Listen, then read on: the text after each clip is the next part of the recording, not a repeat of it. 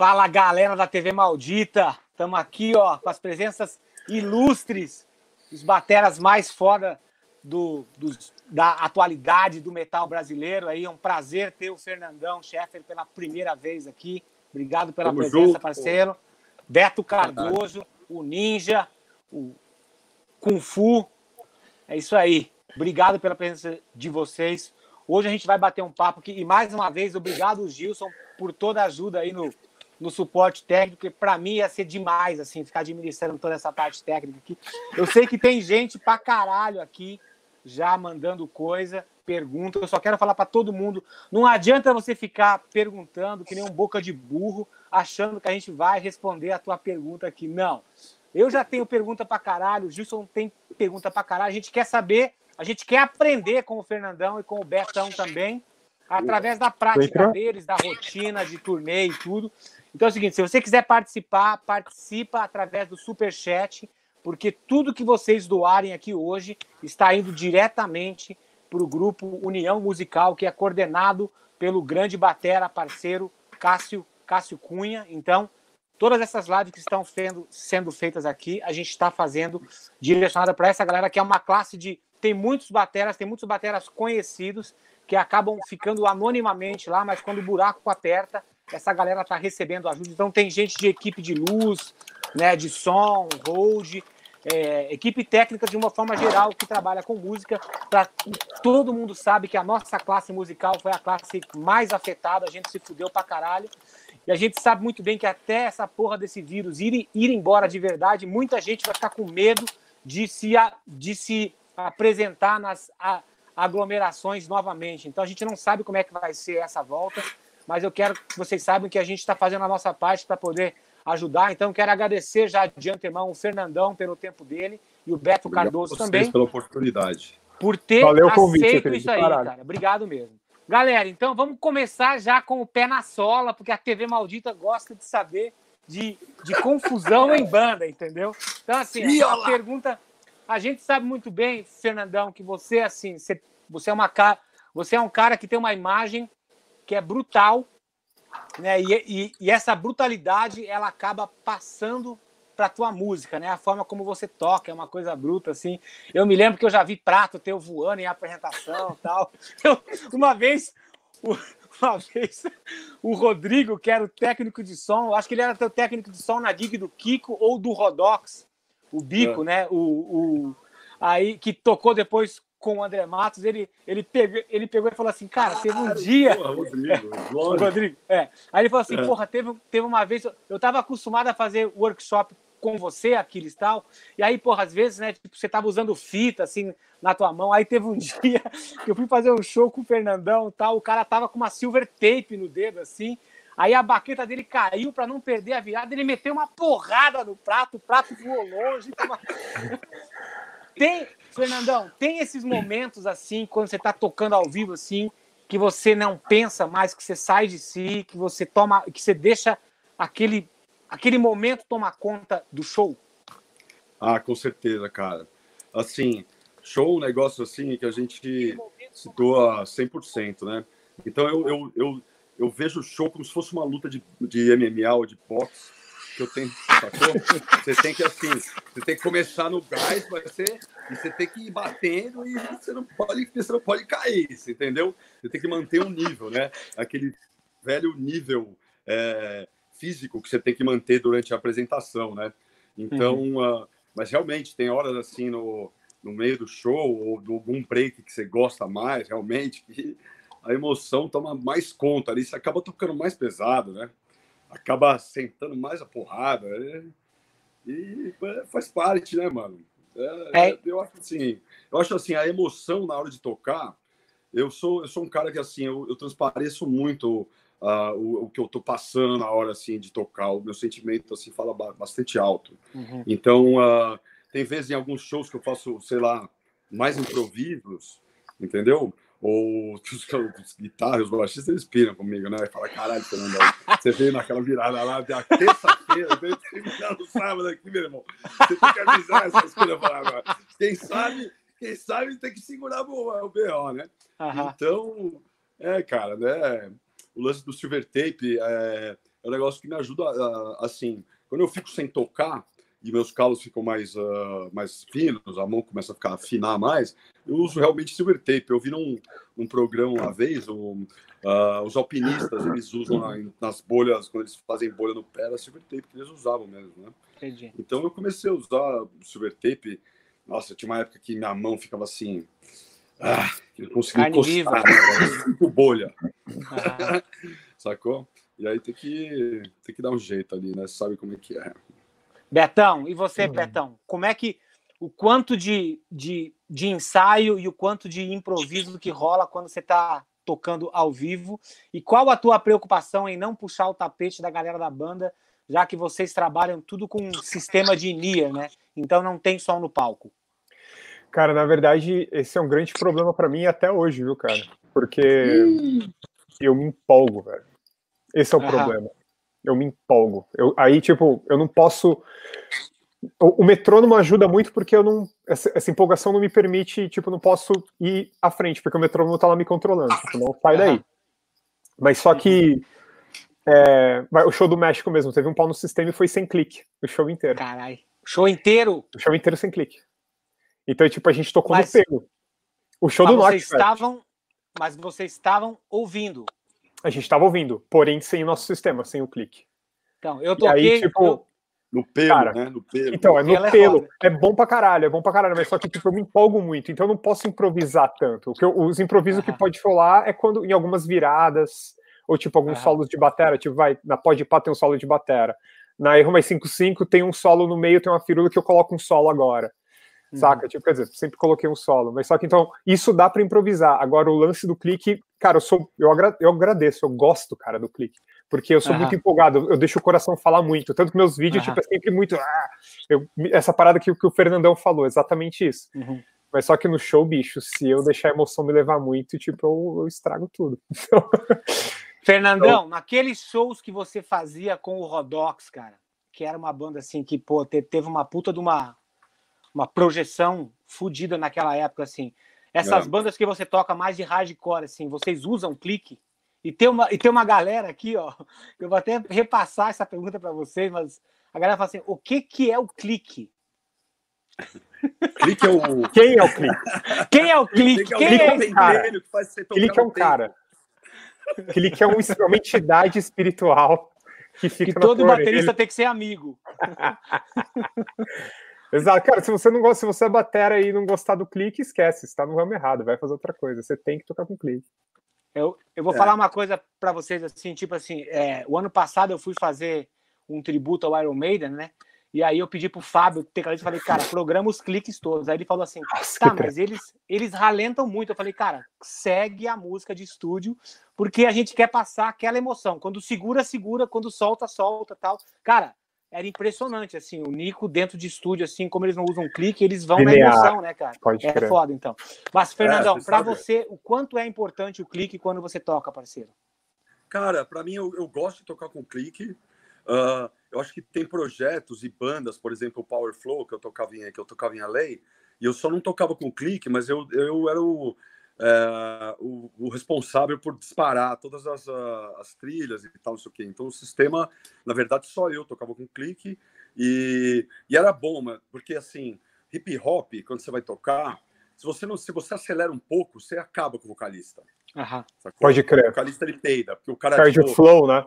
É, perde o flow. Então, uhum. assim, para tocar esse tipo de esse tipo de som, uh, eu gosto de tocar até com clique, até de gravar e tal. Mas hardcore, cara, tem algumas músicas que a gente grava com clique no estúdio, mas uh, às vezes é muito difícil de, de botar aquela nuance que você quer numa base ali, que é só uma, tipo, é, uma, é um pedaço da base que você quer ela arrastada, entendeu? Uhum. E o jeito que você entra na base, que você quer adiantar ela um pouco só. Isso é uma coisa que quando você tem o clique, ah, é difícil você ajustar e fazer um negócio soar bem. Então, eu fico com vários problemas assim no estúdio, de fazer com clique e depois ficar assim, mano, mas não tá do jeito que eu quero. Vamos gravar sem clique só pra ver. Mas aconteceu isso com a gente algumas vezes. Já também. aconteceu, entendeu? Já aconteceu. De, tipo, de gravar, de gravar uma música que era para gravar com clique e foi gravado sem clique e ficou soou muito melhor, entendeu? Você então, tipo assim, de mudar o beat depois para tocar ao vivo, né? É, exatamente. Tipo, é. a- tipo, gravou de um jeito, mas só que ao vivo pô, não funciona. E no ensaio a gente decide, não, não vamos usar o pico é, do tem que disco, mudar. vamos mudar. Ah. Ó, uma vez eu, eu assisti um documentário do Foo Fighters, não porque eu queria, mas porque o Hold lá do Osp que tava junto lá, falou, pô, vamos assistir, isso aqui é legal, eu assisti e tal. Não é uma banda que eu curto, entendeu? Mas Eu assim, eu fui assistir para ver como é que era o esquema do Dave Grohl ali na banda e tal. E aí eu me lembro que ele falou que o batera deles gravou o primeiro disco, eu não sei se foi o primeiro disco, mas gravou um disco inteiro. E aí quando o batera foi embora, ele sentou na bateria e gravou o disco inteiro porque ele falou assim, cara, não sei, tinha alguma coisa que não rolar, que não tava rolando e eu sentei e toquei. Vocês têm essa percepção em estúdio também? Quando vocês acabam uma música inteira gravada, assim, que você suou pra caralho naquela música, aí você vai ouvir e fala, cara, não é o que eu quero. Deixa eu, deixa eu ir lá e gravar mais uma vez inteira agora. Rola isso Ah, com vezes, vocês? né? Sério, pô? Já acontece. é. Eu assim, eu passei esse esse esse álbum que eu gravei com o Power Flow no, no NRG com, com, com o Kyle, que é o que é um produtor americano, ele teve tipo um approach assim ah, na minha forma de, de gravar que ele ele fez eu gravar assim 30 vezes a mesma música, do, do começo ao fim, sem emenda, sem nada. Falou, mano, posso te falar? Você- mano, essa partezinha, essa virada aqui, você, tipo, você deu um. Você meio que arrastou ela. Faz lá de novo tudo. Não tem problema, não. É. Aí Mas fiz, você cara, lida, que mas assim, você lida na boa com isso aí, Fernandão? Tipo assim, quando você fala assim, cara, eu tô ouvindo o take tá foda.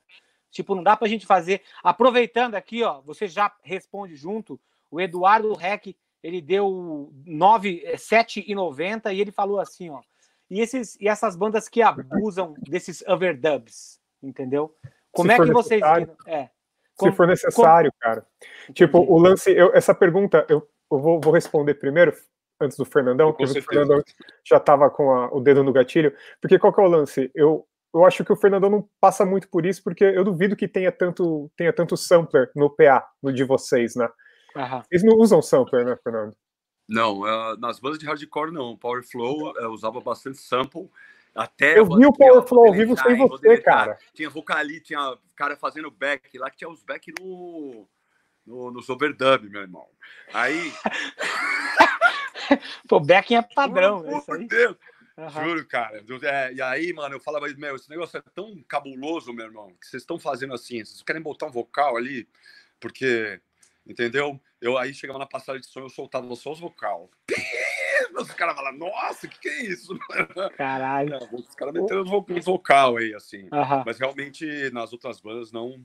e Você pode falar mais, Beto, sobre isso, porque realmente vocês ah, utilizam esse, esse recurso A aí, gente- né? A gente precisa, a gente precisa trazer a fidelidade do disco ao vivo, saca? Não dá pra gente não ter sample.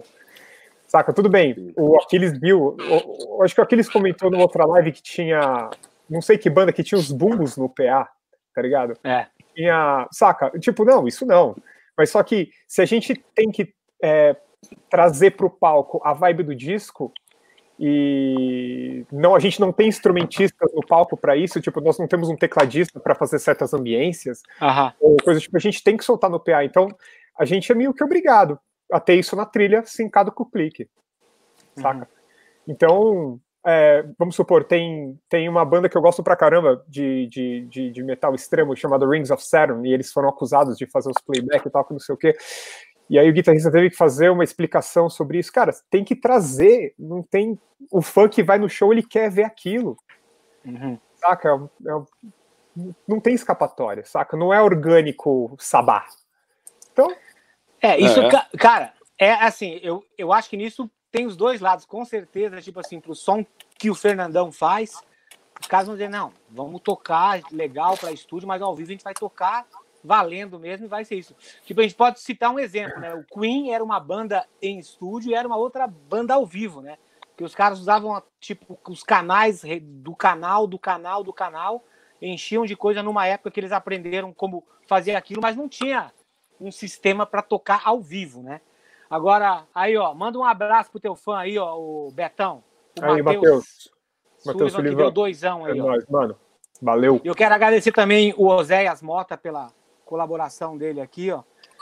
Galera, eu vou perguntar para vocês assim, vocês, o, o, o Beto, eu sei que ele entrou numa banda que tinha um outro batera, então ele teve que tirar as músicas, ele teve que né, se adaptar a isso, né? Quero saber de vocês dois, se você já também já teve essa situação, Fernandão, de você entrar numa banda para no lugar de um outro batera e aí você teve que adaptar as coisas tinha, tinha coisas que não tinham a ver com o teu estilo, que você tocou de uma outra vez, de uma outra forma. Como que foi essa situação para vocês dois e o quanto vocês respeitam as ideias do batera original? Cara, eu já tive essas bandas americanas aí que eu toquei, First Blood, o Cutthroat e até essa banda inglesa aí, o Desolated, uh, todas eu tive que tirar os discos, né? Uh, e assim, para mim, essas aí foram assim, mais uh, as menos. Uh, como se fala?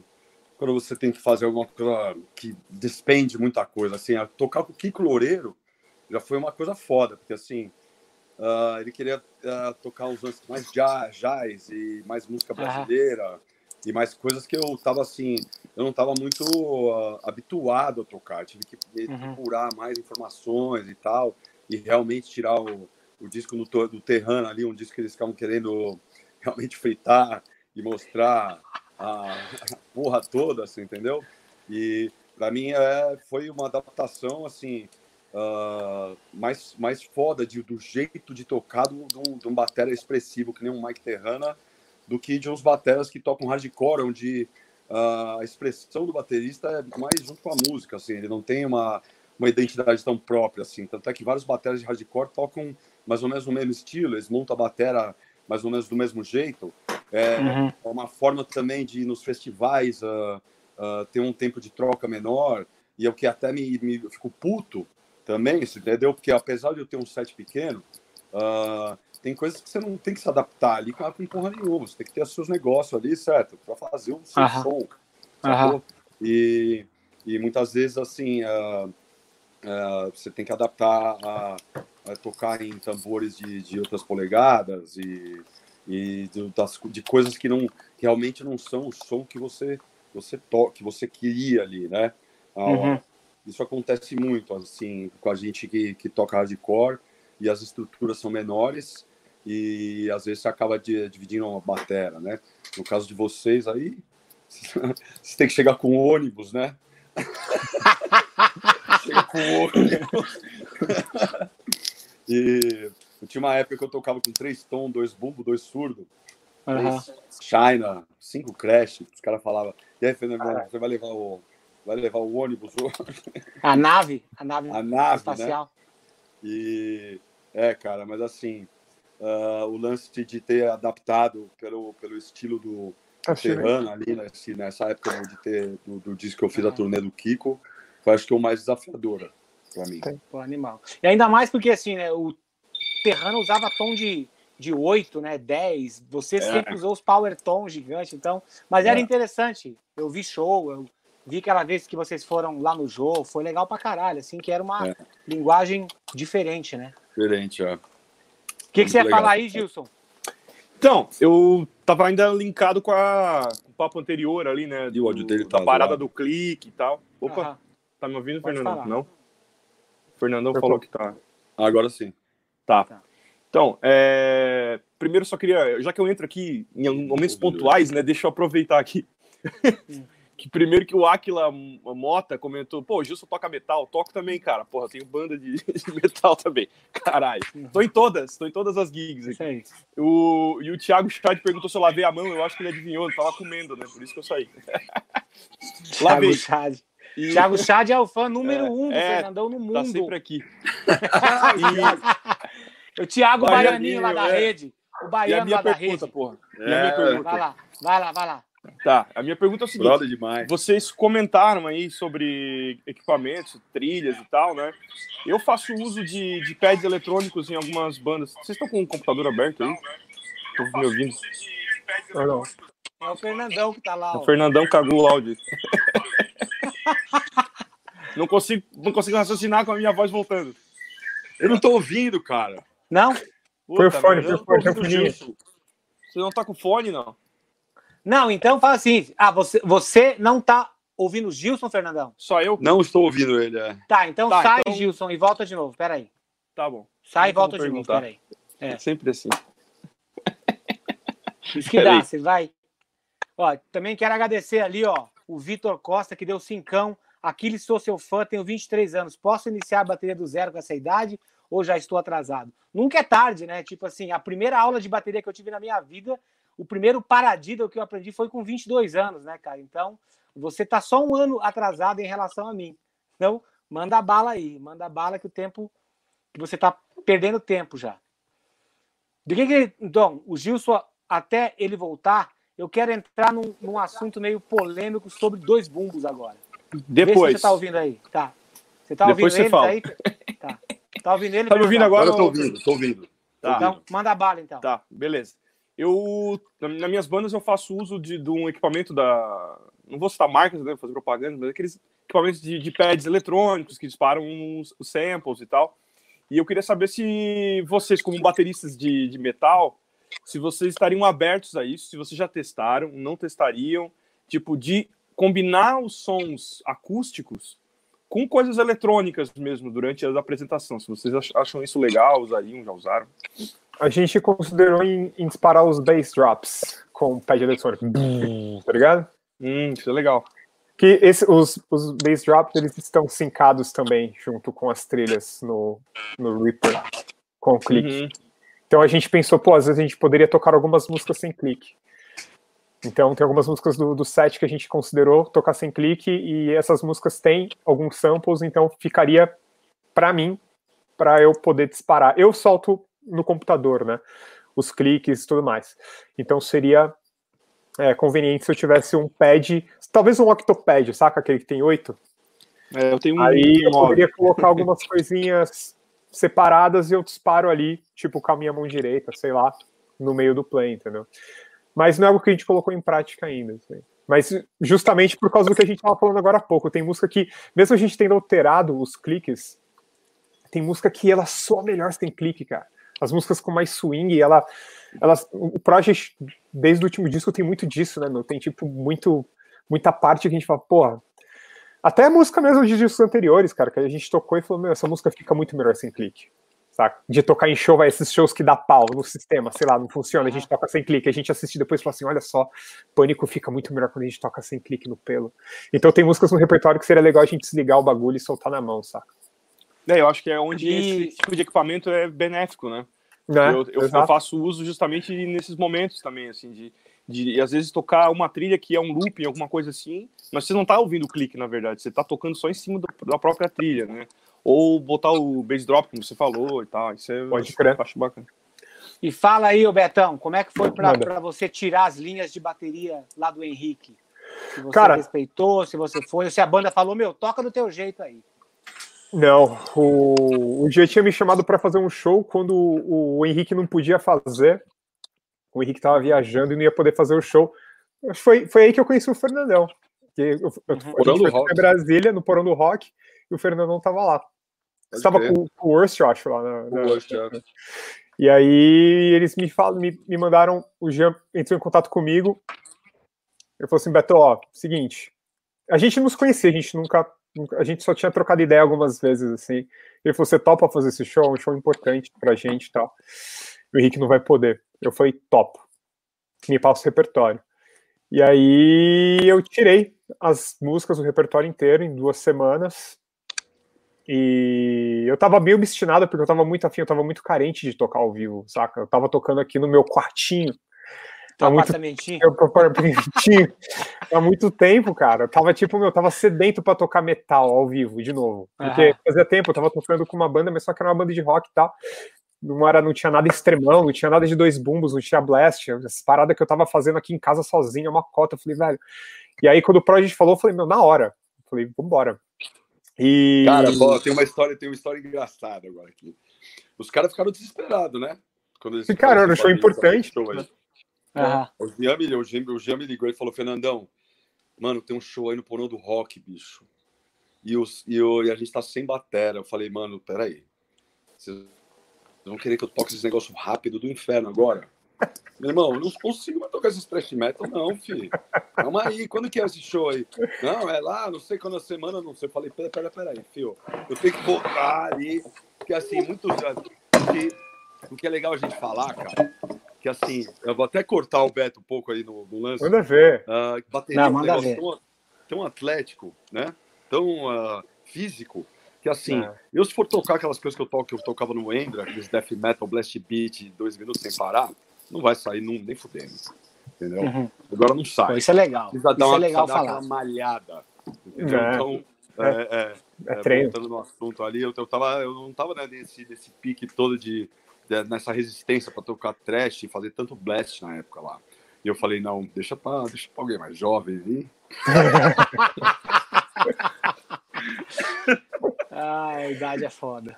E aí tive, eu, ti- eu senti essa, essa, essa, esse tremor aí que o Fernandão passou. Aí Eu acho que, cara, eu- a camisa.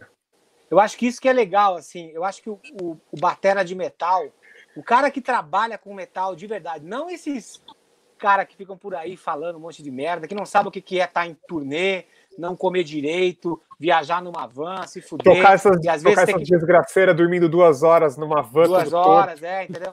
Esses caras, a galera que trabalha profissionalmente com isso, eles têm um respeito muito grande por todos os estilos dentro do metal, assim, porque o cara sabe que para tocar aquela porra, o cara tem que ter dedicado a vida dele para fazer aquilo. Entendeu? Então, Com certeza. já aproveitando, ó, eu quero agradecer algumas pessoas que mandaram superchat, porque o Gilson tá mais saindo do que ficando aqui hoje, então eu vou fazer Não, é que vocês não dele. deixam espaço aí Carlos, pra botar, pô. Carlos, falando. Carlos Martins, muito obrigado, Gilson quer botar. né? Eu quero aqui, ó, esse daqui tem Eu botei nome na pior tela, do que do... vocês que não estão Ó, falando. esse, esse, e- esse tem nome pior do que o do, Val, do Valdir Vander, ó. Adrisnando.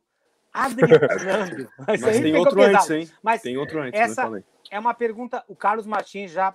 Muito obrigado. Essa Não, é uma outro. pergunta para vocês aí, galera. Ó, ó, essa pergunta vai para todos. Como vocês escolhem o tempo exato de cada música? Que, o que define ser 5 BPMs a mais ou 5 BPMs a menos, Fernandão? Naquela música que já é uma Ah, no desgraça. Feeling, né, bicho? É no feeling, né? Tá, mas Eu e aquela sei. música que é uma desgraça dentro do estúdio, você tá se fudendo já para gravar ela, e ali você pode até falar assim, não, agora vamos dessa parte em diante, que aqui eu vou cortar a respiração, vou botar toda a força e ele vai rolar. Só que aí você vai ter que tocar essa música dentro de um set de duas horas, que naquele dia você tem, naquela semana você tem mais quatro ou cinco shows, e você sabe que você vai comer mal e se alimentar mal. Você dá uma recuada e fala assim, vamos dar uma seguradinha nisso aqui para garantir isso aqui ao vivo? Cara, eu vou te falar que acho que não, né, mano? Quem tá na chuva tem que ser para se molhar, né, mano? Então, assim, se você decidiu que você vai fazer a Ditto Head lá do Slayer, e aí os caras vão tocar ao vivo, tem que ser naquele, naquele beat lá, né? Mas, ah, cara, o que define o BPM é o feeling, né, mano? 5 BPMs são, é, é bastante coisa. Sim, dependendo do, do que você. ah, do, do som que você vai gravar ou de, de que você vai fazer, né? Mas ah, muitas vezes rola também, para mim, no, no hardcore, ah, de umas horas que já, ela já é mais para trás, e vou deixar o Beto também, sabe? Os breakdowns aí, a galera, mas da galera mais, ah, mais, uma, mais moderna, é foda. né? Mas da galera que já está acostumada mais com, com um som mais uh, 2000 para cá, com os lances dos breakdowns, e, e, e você vê que a gente, dependendo do, de- da, da, da vibe que tá o show, se você fizer um breakdown mais lento do que você gravou, ou mais lento do que até vocês estão acostumados, está acostumado a tocar, a galera se quebra mais ainda. Entendeu? É uma coisa de feeling ali na hora, certo? É uma coisa de feeling total, né?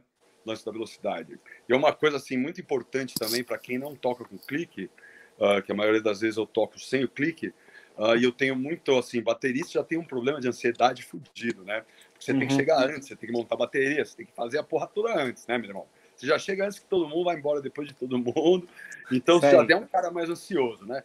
Então, antes do show, ah, você sempre, eu sempre procuro falar, bom, qual que é a contagem que eu vou entrar aqui?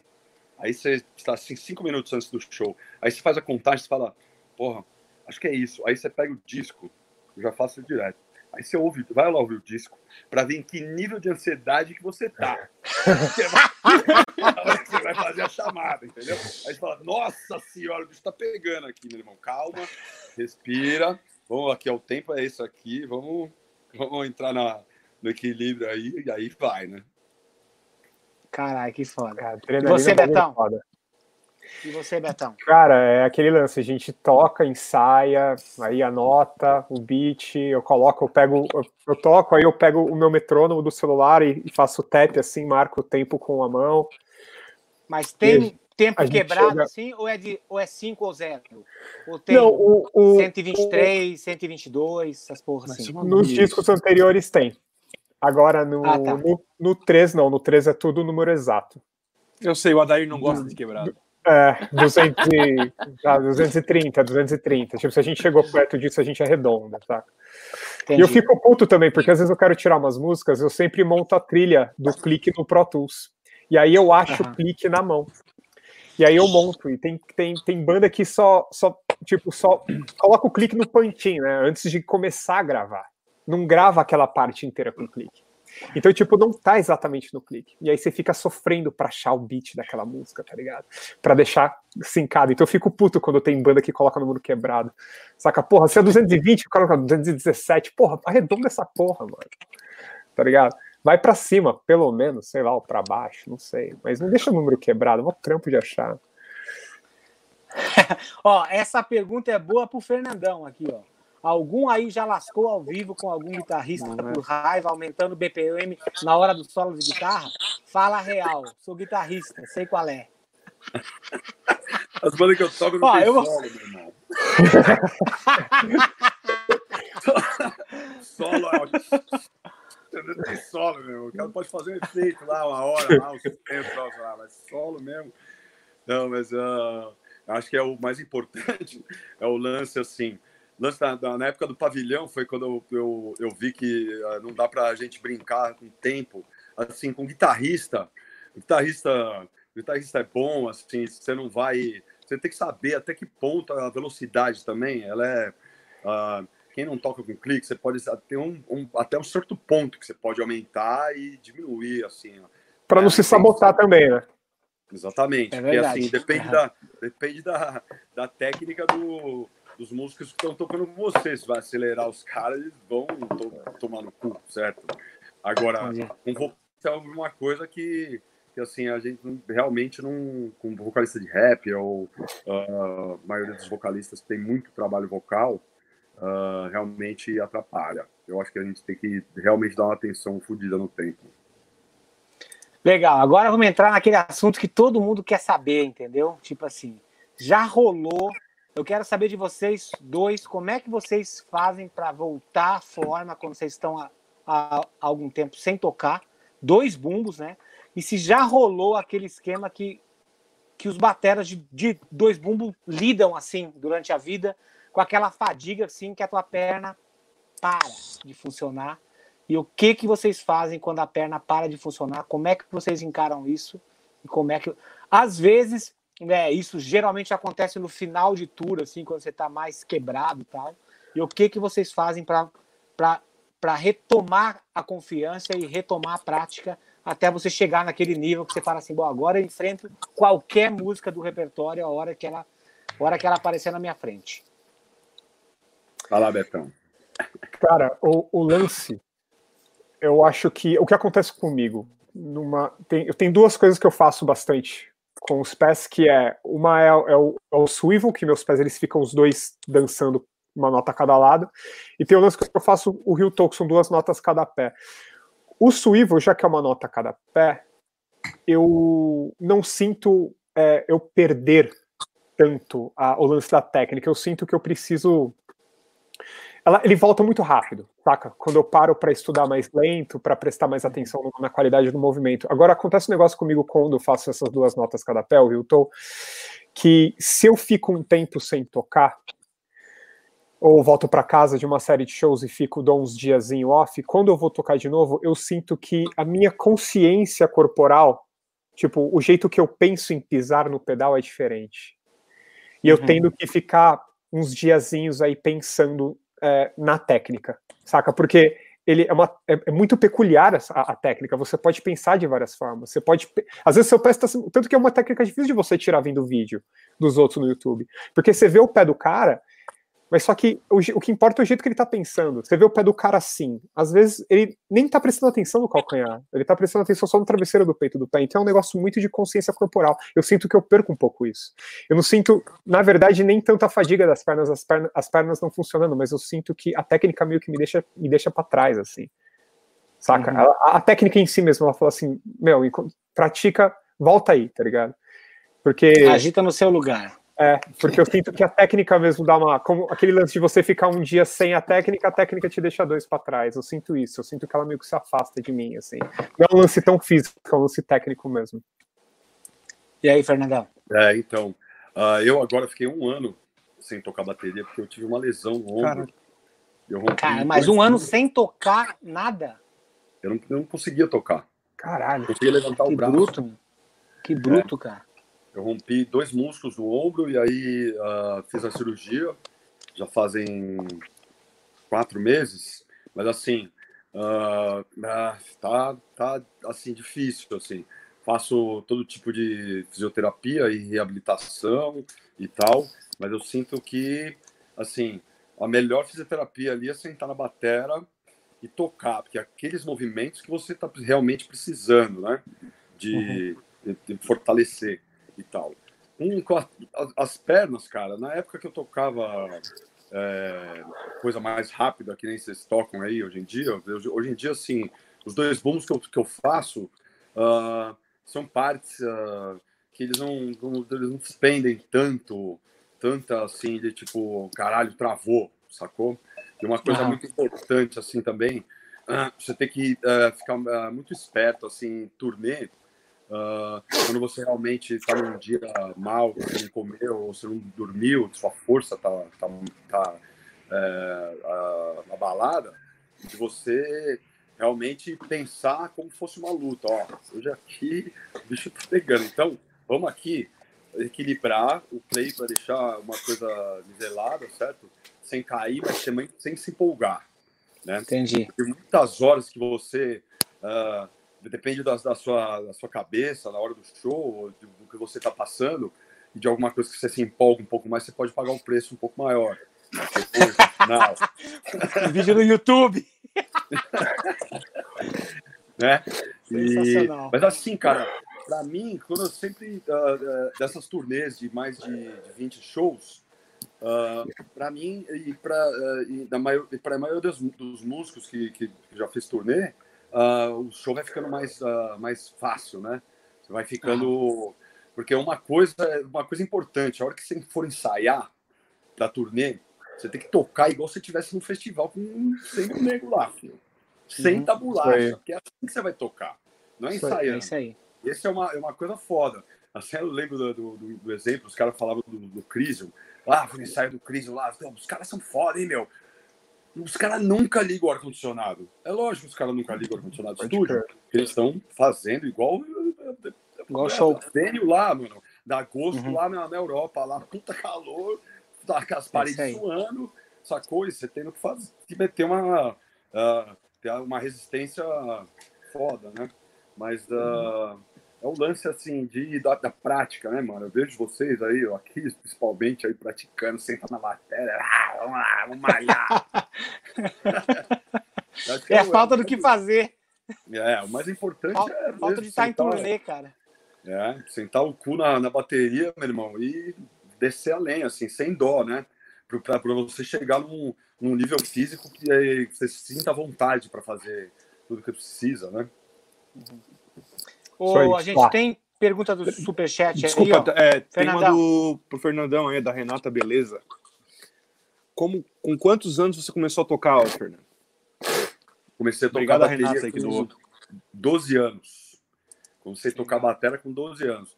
Eu comecei com samba, né, cara? Meu pai, um monte Olha de irmão, eles tocavam, eles jogavam bola pra caralho e faziam samba com a cerveja no final, né? Então, direto, aí meu pai tinha os instrumentos de samba em casa, ele tinha pandeiro, pinique, surdo. Então eu comecei com seis anos, tem foto de eu tocando um surdo já com meus tios e tocando samba, que é, que é uma coisa assim que, que eu tenho muito orgulho de ter vindo uma raiz tão, uh, tão rica, né? Como, como o samba aí, depois que, com 12 anos que eu ganhei a primeira bateria, que que aí era, era mais já rock e tal, não sei o quê, mas aí eu fui descobrir o Dave Weckl e o Colaiuta e o Chambers, entendeu? Aí eu tocava, eu tocava metal é, de, de tradition, tá ligado? De tradition. Aí, e aí, Flávio Pimenta fala: Ó, oh, meu, você vai ter que escolher aí, mano. Como é que é? Você vai tocar rock, você vai tocar jazz, meu? Como é que é? Você não, tem, você não é muito jazz, não, Fernandão? Você tem que tocar rock. e, aí, e aí começou a jornada, né?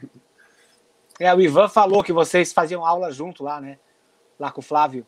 Com o Flavinho, é. Com o Flávio é, Pimenta. Legal, sensacional. Muito legal. Ó, André Galdiano aí mandou um abraço pro Beto aí, ó.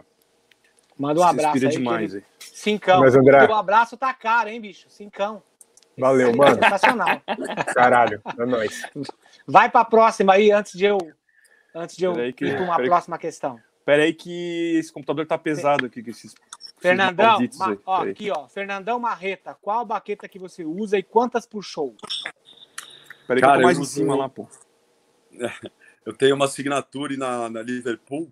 ah, tem uma história engraçada. Ah, ah, eu, na época, eu usava a baqueta 2B e sempre, na época antes de ter a, a signature, eu sempre curti as 2B, para mim eram, eram muito boas, né? E aí, teve uma época que não tinha 2B no mercado mais e tinha as 2S, que eram as baquetas do, do Tommy Aldridge. Eu até que cheguei a usar, umas puta baqueta Aham. gigante. né? Ele É. pega mais pro mais para cima da baqueta e tal. E, e teve uma época que eu pegava essas 2S e eu falava, minha, essa baqueta é muito comprida. E eu cortava a bunda dela, eu cortava tipo.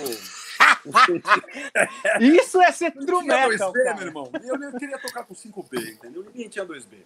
E aí tinha as 2S. Então eu pegava as 2S, cortava a bunda dela um pouquinho e lixava, deixava a bunda redonda e elas dessa baqueta. E, meu, eu me dei bem pra caralho. Então, quando eu fui desenvolver a baqueta da Liverpool, eu já tinha essa em mente, entendeu?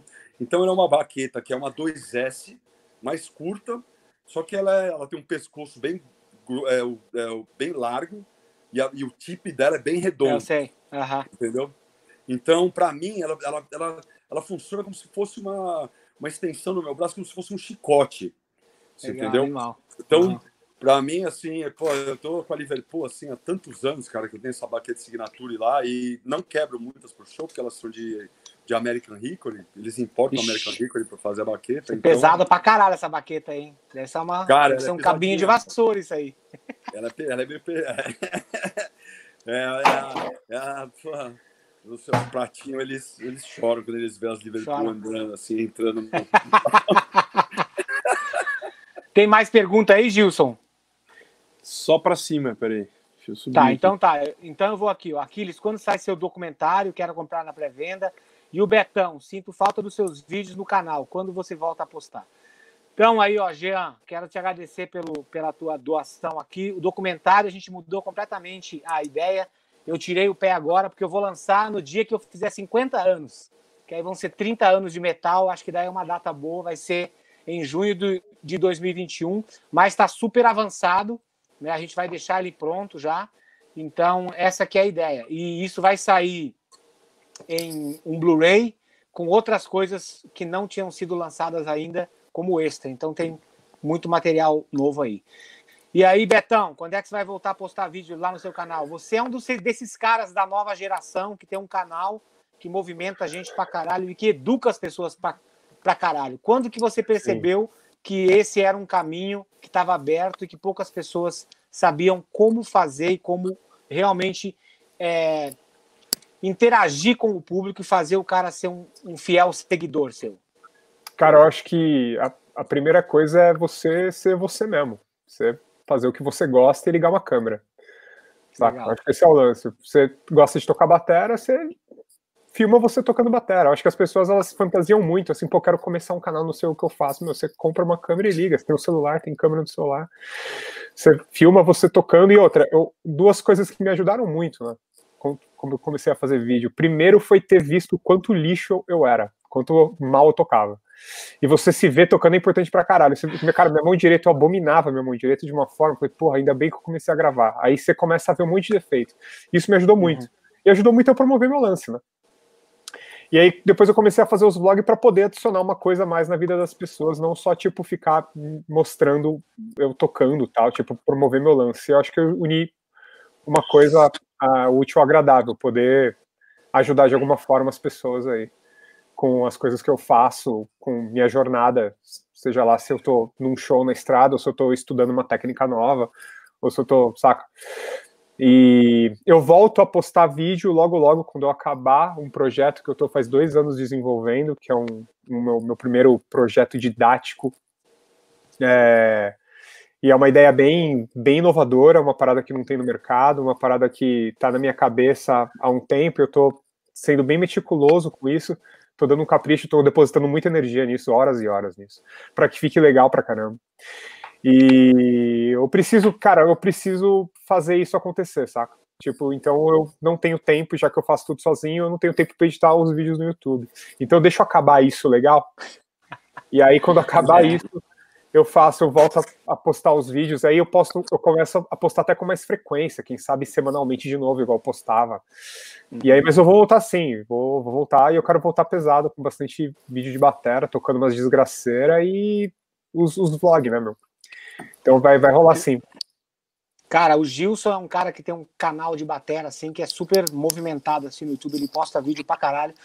Você também dava uma bicada lá no canal do, do Betão, lá, Gilson? Pra ver Mas, o que ele Com fazia? certeza. Eu, inclusive, a última vez que encontrei com o Beto pessoalmente, eu me confessei para ele que eu cheguei até a. Além de testar algumas das receitas que ele passava no canal dele, eu também entrei até para uma academia assim, né? Vou deixar de ser vagabundo e vou, vou ver se dá uma malhada também, porque o Beto tá mandando bem nas dicas ali e tal. E, enfim, até um, um, lance lá do, do, do, do Pex, ele tava na cama para para levantar tá, um pezinho é, e tal. Pro, Cara, fortalecer a, o tibial, a, a, o músculo da frente da perna, é importante pra caramba. Dependendo é. da técnica que você usa no pedal, é, um, meu, é, um, é um dos, uma das chaves aí. Bom, Fernandão, agora vamos entrar num assunto meio delicado, assim, tal, talvez você, você não goste muito, mas eu vou falar mesmo assim, porque eu acho que vai, vai ser uma forma de inspirar a galera que é meio sedentária. Na época que você tocava no Corsos, eu me lembro que eu via você pelas revistas lá da época de bateria e você estava você tava fazendo, tipo, acho que não, não me lembro se era dos, dos pedestais da Raul, uma propaganda assim. É, e aparecia você assim muito mais gordo né? Você acima do peso e tal. E aí a chamada era: se esse pedestal aguenta o Fernandão, vai encarar, vai aguentar você também. Quando foi o momento, Fernandão, que você virou a chavinha que você falou assim, cara, essa obesidade pode me atrapalhar na minha vida como baterista e na minha vida como pessoa no futuro? Se foi esse o teu pensamento e o que que você fez para você entrar na forma física que você tem hoje. E depois eu quero que o Beto fale também, fale também qual a importância de se manter em shape para tocar o tipo de música que, que vocês tocam. Cara, uh, foi assim, meu. Uh, eu, eu não era uh, muito gordo durante a infância e tal, mas uh, sempre fiz muito esporte.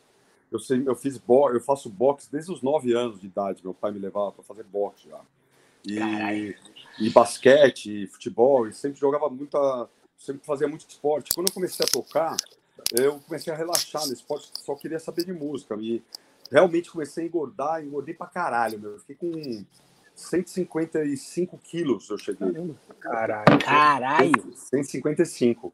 E aí, cara, chegou assim, eu tava muito gordo realmente, só que era uma fase assim que eu tava cagando e andando. Se eu tava gordo, se eu tava magro, eu era um moleque.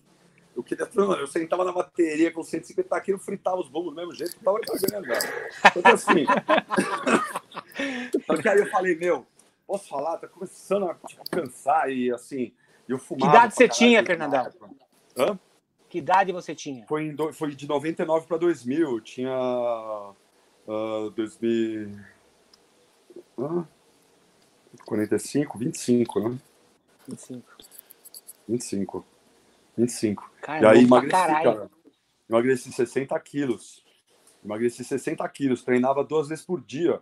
Ia pra academia, fazia ferro de. É, puxava ferro e à noite ia fazer boxe. E aí emagreci, cara. Emagreci e aí comecei a pegar gosto por, uh, por puxar ferro e tal. E aí, quando eu comecei a puxar ferro, eu realmente senti que tocar bateria ficou assim muito mais fácil. Total. E eu, eu precisava fazer muito menos força para tocar. Porque assim, ferro uh, e o boxe me ajudava muito a soltar também, a não ficar, um, uh, ficar muito forte, ficar sem elasticidade e sem velocidade também.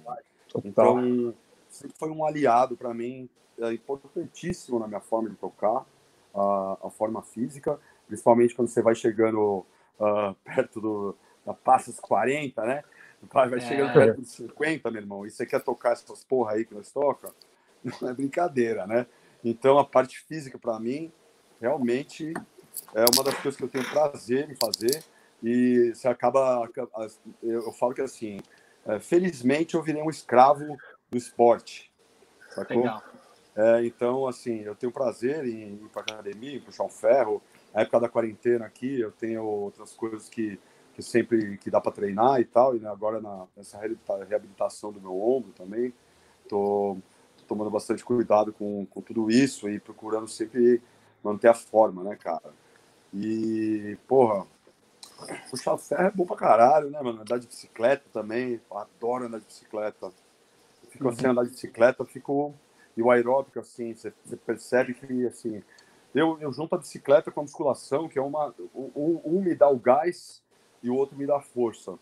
E aí, sempre na bateria, quando eu, eu, sinto que eu tô, assim, numa, numa fase de treino muito boa e pedalando bem, chego nas turnês, fica muito mais fácil de, de fazer tudo quando você não tá uma forma física tão, tão legal, né? Animal, Fernandão. Muito legal. E você, Betão? Eu sou absolutamente escravo do treino também. Adoro levantar peso. Tem Comecei... dias que você tem dias que você não toca bateria, mas que você treina? Com certeza. Ah, é? Porra, legal ah. isso. Tem, tem dia que, eu, que, tipo, que eu não toco bateria, mas eu levanto peso? É, exatamente, é. Sim, tem, tem sim. Entendi. Tem. Mas só que. Você toca bateria todo dia, Aquiles.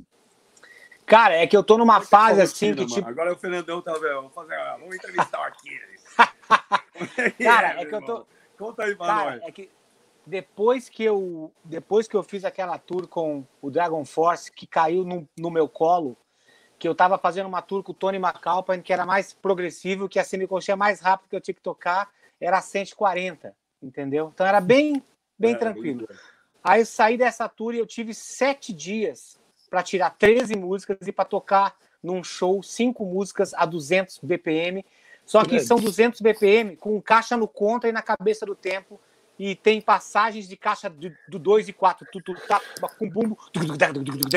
Então, assim, cara, eu, che... eu saí daquela porra, daquela turnê fácil, e eu entrei numa turnê de uma pedrada, assim, que eu tive que tocar de 10 a 12 horas por dia e, a, e até o terceiro show que eu fiz com a banda, as minhas pernas doíam, o corpo inteiro, assim, porque não era. Assim, quando eu estou preparado para tocar as músicas do Angra, que tem músicas que, que tem esse tipo de linguagem, eu me preparo antes, né? 40 dias estudando as músicas, as técnicas, para depois começar a tocar a música. Então eu, eu, preparo a parte básica toda. Aí, cara, essa turnê com o Dragon Force era para eu ter feito 18 shows, né? Entre um deles a gente ia fazer uma abertura pro Iron Maiden lá na Malásia, caiu tudo, entendeu? e aí vou. É, Catar, foi tipo que massa.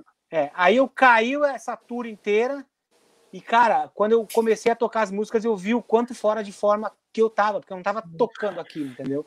Então eu me estabeleci, né? Hoje eu tô com 48 anos, me, me estabeleci uma meta, falei, cara, agora a minha meta fácil vai ser não, não vai ser mais tocar 185, 190, vai ser tipo tocar 200 vai ser fácil para tocar. E para eu conseguir fazer isso, eu estou tendo que mudar completamente o meu mindset, a forma como eu penso e a forma que eu me aqueço. Então, assim, a primeira música do show da, desses loucos era 200 Aí. BPM já, entendeu? Então, assim, você tinha que sentar e tocar, entendeu, cara? Então, assim, eu quando eu vou começar minha prática agora, eu começo de, de trás para frente. Antes eu me aquecia para tocar, agora eu já entro na desgraceira, assim, me aqueço no limite e depois eu começo a tocar as coisas de fundamento mais no final ali do treino. Então, cara, foi uma forma assim que pela idade é muito mais difícil você você ter saco de você fazer isso, entendeu? Você falar assim, não, eu quero fazer isso, mas eu estabeleci isso como limite. Então, a única forma de você fa fazer isso é ir tocando todos os dias. Então, eu não quero fazer que nem eu fazia, que nem eu tive que fazer naquela época, que eu tive que tocar de 10 a 12 horas por dia. Eu me lembro que num dos dias, era seis da tarde, eu, eu gravei um vídeo, eu estava assistindo no celular, deitado no chão para esticar um pouco a coluna, e o celular caiu no chão e eu dormi de cansado, e eu tinha que tocar até meia-noite ainda. Entendeu? Então, assim, cara, eu aprendi da pior forma possível, entendeu? De não estar tá pronto, porque eu me preparei para Tour do Tony. Então, sabe? Eu não, não, não extrapolei para ter um gás maior. E isso, cara, eu me puni muito, entendeu?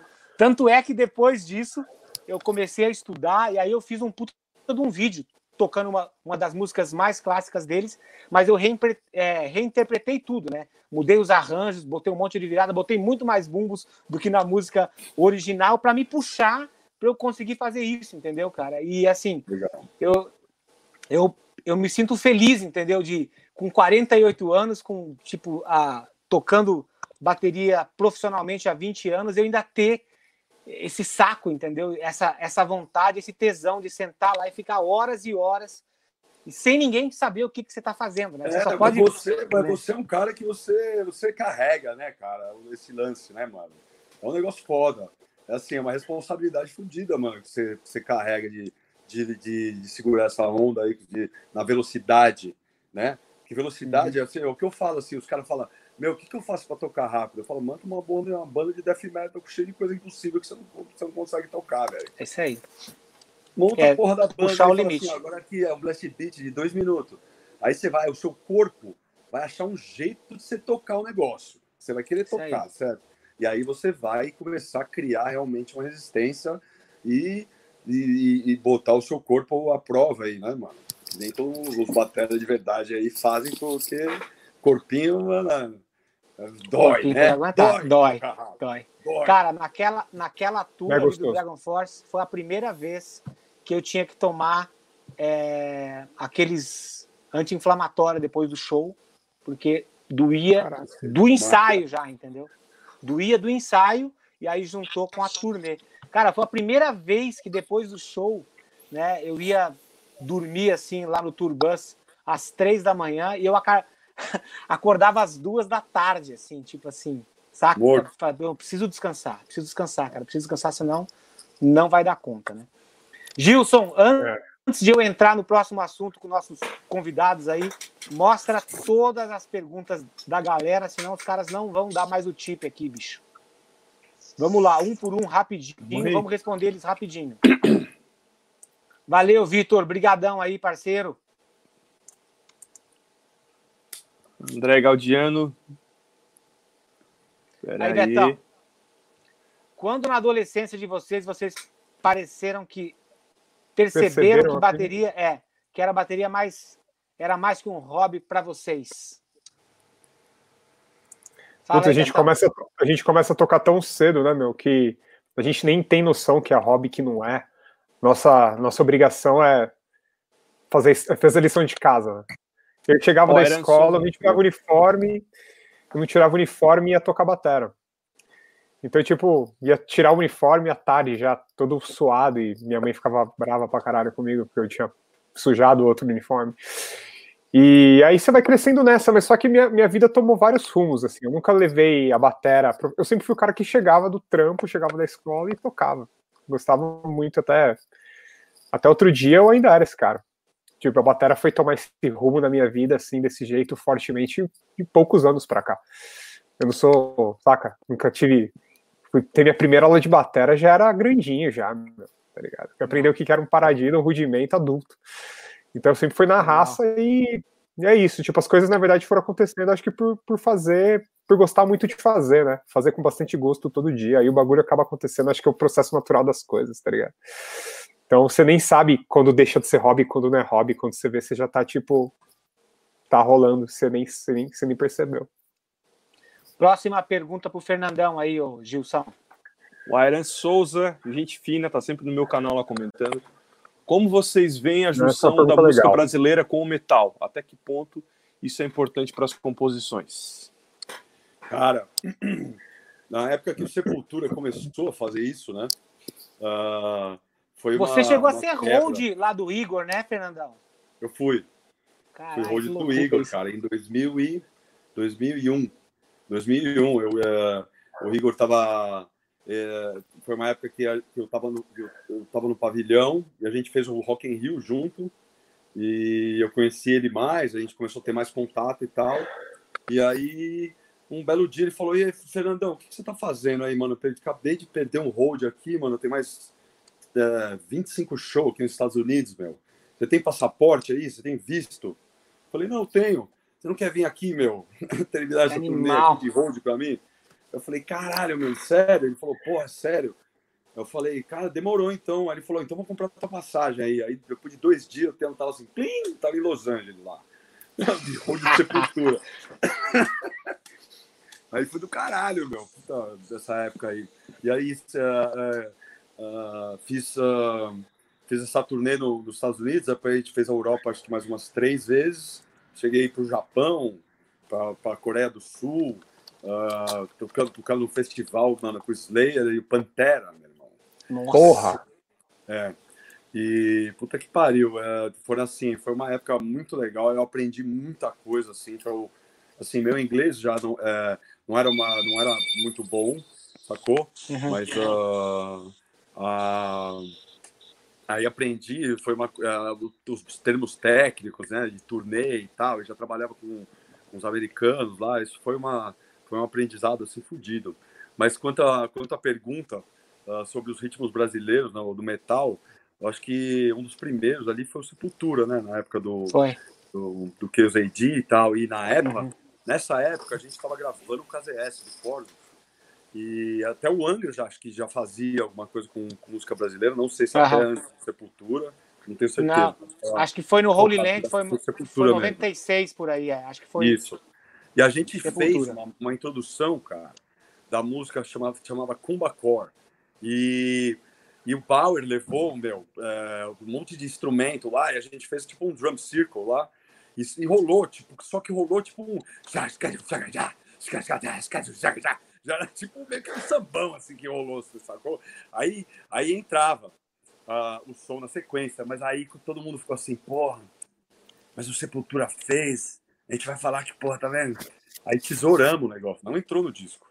Putz. Essa, essa Aham. drum circle aí, o Steve Evans até que gravou. E, e depois, assim, ah, todo mundo começou a, a, a botar os elementos de música brasileira e ah, Sepultura cada vez mais, o Soulfly cada vez mais, né, mano? E aí o Angra e, e- e muitas bandas e, e eu acho eu acho assim muito legal. Rolou esse preconceito na época assim porque era assim metal. Como é que vai por samba na época lá? Que era um paradigma que estavam quebrando assim na época de botar o lance da música brasileira né? E eu apesar de ser de ter, ter vindo do samba eu, eu fui um dos que fiquei assim putz mano será será que os caras será que vai rolar tipo ah estão fazendo que nem Sepultura e não sei o que, e rolou Uhum. meio que um, um, um, um, boi- boicote, assim. Mas hoje, ah, eu, eu vejo que a minha forma de tocar, e, e as, e as- ah, mesmo tocando hardcore, o jeito, até outros bateras de, de, outras, ah, de outros países chegam e falam assim, meu, você tem um jeito de tocar? Eu, eu falo, é, então esse jeito aí é, o- é o samba que tá veia, meu irmão. É isso aí. Tá veia. Mais perguntas. Gilson, vamos matar todos os super, todos os su- superchats rapidinho aqui, vai lá. Pergunta para todos: ó. se tivesse que escolher apenas um exercício de dois booms para treinar o resto da vida, qual seria? Temple of Hate. Eu treinaria todos os dias. Cara, eu, eu, eu faria aquele exercício que eu já faço a vida inteira, cara, que é tipo é, colcheia, tercina de, de colcheia, é, semicolcheia, cestina e fusa. Né? Então você pode começar isso daí, faz dois compassos para cada um, faz um compasso, depois dois, depois quatro, depois oito. É isso que eu fiz a minha vida inteira. Depois de você ter nivelado um pouco as duas pernas. né? Então, isso aí você acha no meu DVD The Infallible Reason of My Freak Drumming. Pode ir lá no meu site e passar o cartãozinho. E você, Fernandão? Cara, é até legal de falar para vocês. Aí eu tô lançando o meu curso online, chama Isso, legal. Fala Tool. sobre isso. É, eu postei agora aí 10 minutos antes de entrar na live, tô, tô gravando todo o material aqui.